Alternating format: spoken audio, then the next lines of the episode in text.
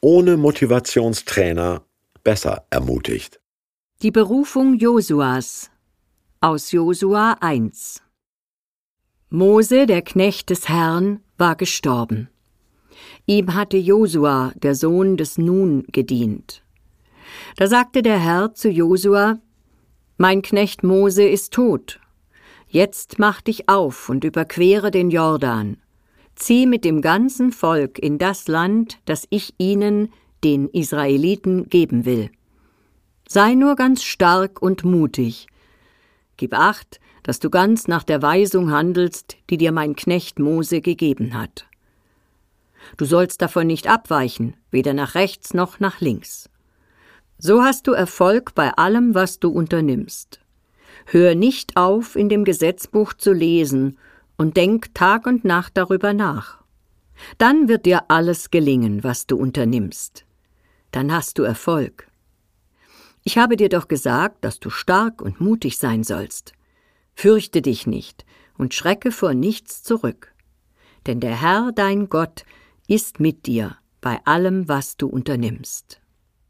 Über kaum etwas in der Bibel streiten die Gelehrten so erbittert wie über die Frage, ob die Kinder Israel unter General Josua einmalig und kriegerisch das gelobte Land eroberten oder 200 Jahre lang halbwegs friedlich einsickerten, ob sie die dort ansässigen Völker massakrierten oder sich bei ihnen integrierten, ob dieser Text von Josuas Berufung erzählt oder in Wirklichkeit 500 Jahre später entstand, als sich ein Reformkönig Josia damit als neuer Josua empfehlen wollte. Ich weiß es doch auch nicht. Aber während die Archäologen Scherben datieren und die Bibeltreuen den Glaubenszollstock ausklappen, können Sie doch mal überlegen, was motiviert jemanden, der in den tiefen Spuren seines legendären Vorgängers nur stolpern kann und einen Job machen soll, den er nicht üben konnte, der eben kein Job ist, sondern eine Herausforderung, für die man berufen sein müsste. Firmengründer erben und Kinder von Künstlergenies kennen sowas.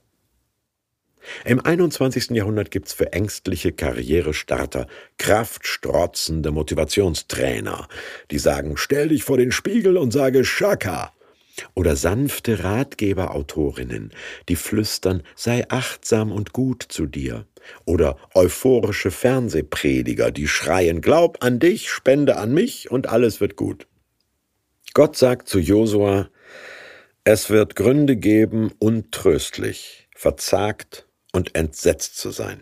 Aber lies die Gebote, bis du sie auswendig kannst, bleib in ihrer Spur und überdehne sie zu keiner Seite, richte deine Wege nach diesem Kompass, dann wirst du auch etwas ausrichten. Und dann kommt jener Trost und Ermutigungsspruch für Grußkarten, Kalenderblätter und Kaffeetassen, der mit dem historischen Josua und dem Prozess der Landnahme Kanaans gar nichts zu tun haben muss, weil Gott ihn zeitlos zusagt.